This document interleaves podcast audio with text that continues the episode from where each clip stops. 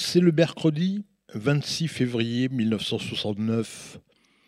Le journaliste de Col Israël annonce Le Premier ministre, Lévi Eshkol, est mort. Il a succombé à une crise cardiaque. Il avait 73 ans. Lévi Eshkol est peut-être le moins connu de tous les premiers ministres depuis la fondation de l'État d'Israël. Pourtant, il a succédé à David Ben Gurion à ce poste et c'est lui qui a dirigé le gouvernement israélien en 1967 pendant la guerre des six jours. Mais commençons par le commencement. Lévi Eshkol ne porte pas ce nom quand il naît le 25 octobre 1895. Il s'appelle Lévi Yitzhak Sholnik. Il voit le jour dans un shtetl, un village juif qui s'appelle Orativ. C'est à 150 km de Kiev. L'Ukraine fait alors partie de l'Empire russe. Sa famille est rigoureusement pratiquante et Lévi reçoit une solide éducation religieuse. Mais Lévi Shkolnik est sioniste et en 1914, il a 19 ans, il décide de faire son alia. Lévi débarque à Yafo le 19 février et il s'installe à Petartikva. Là-bas, il travaille dans la mise en place des réseaux d'irrigation dans les vergers. En septembre 1920, Lévi va fonder avec 24 autres pionniers le kibbutz des Gagnants bêtes. Tout en travaillant la terre, Lévi est remarqué pour ses qualités d'organisateur. En 1920, il est l'un des fondateurs du puissant syndicat Laïstadrout. Il se préoccupe aussi de la défense des Juifs qui sont attaqués par les Arabes. Et la même année, il fait partie du haut commandement de la Haganah. Lévi plaide pour que le Yishuv se dote d'une compagnie nationale des eaux. Il a montré à Petar Tikva ses compétences dans ce domaine. Et en 1935, la société Mekorot est fondée. Shkolnik est nommé directeur et il gardera cette fonction jusqu'en 1951. Le 14 mai 1948, David Ben Gurion proclame l'indépendance de l'État d'Israël. Le lion de Judée est le Premier ministre, mais aussi ministre de la Défense. Il appelle Lévi Shkolnik Je te nomme directeur général du ministère de la Défense, mais tu dois hébraïser ton nom. Et Lévi Shkolnik s'appellera désormais Lévi Eshkol. Alors que le petit État d'Israël est attaqué par ses voisins arabes, Lévi Eshkol remplit une mission fondamentale. Il organise Tzal qui vient de naître, il achète des armes à l'étranger et il pose les fondations de l'industrie militaire.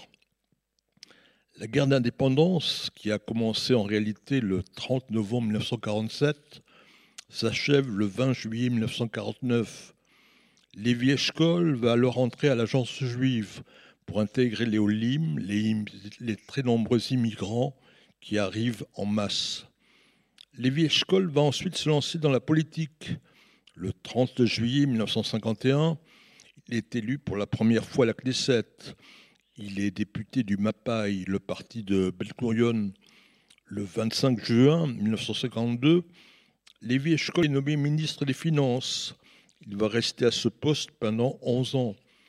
Lévi Eshkol va jouer un rôle fondamental dans le développement économique du pays et il supervise la mise en œuvre de l'accord de réparation entre Israël et l'Allemagne de l'Ouest qui verse 800 millions de dollars de l'époque.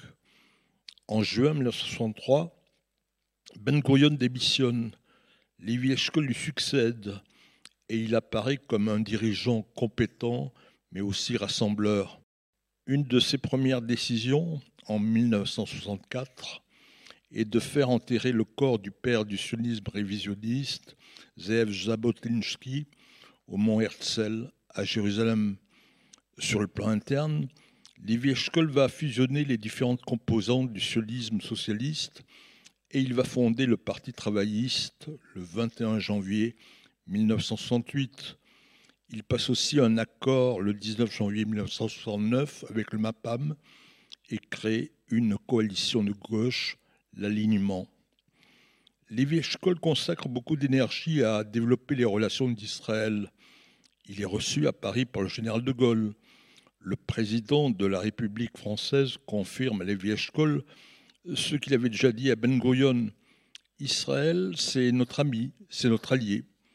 Lévi Eshkol signe un accord de coopération avec les six pays du marché commun qui est devenu aujourd'hui l'Union européenne. Il établit des relations diplomatiques avec l'Allemagne de l'Ouest en 1965. Il accueille le pape Paul VI en 1964. Et surtout, il renforce les relations diplomatiques et militaires avec les États-Unis. Il est le premier ministre israélien à être invité à Washington. En mai 1967, le colonel Nasser, le dictateur égyptien, menace d'attaquer Israël. Lévi Eshkol essaie de faire jouer la diplomatie pour éviter le pire.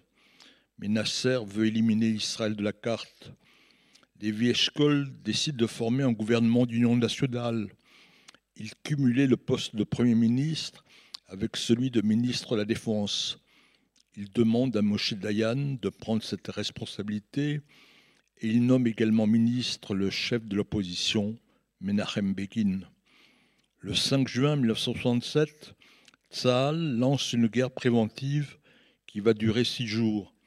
Après cette victoire incroyable, Lévi Eshkol tente en vain de négocier la paix avec les pays arabes.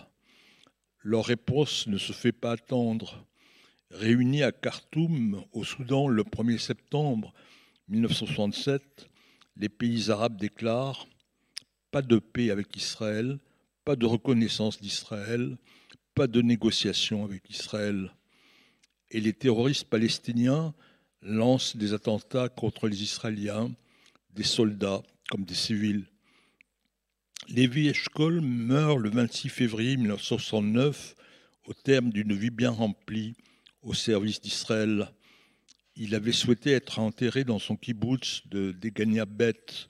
Finalement, sa famille a accepté qu'il repose au Mont et c'est Golda Meir qui lui a succédé et qui est devenu Premier ministre le 17 mars 1969.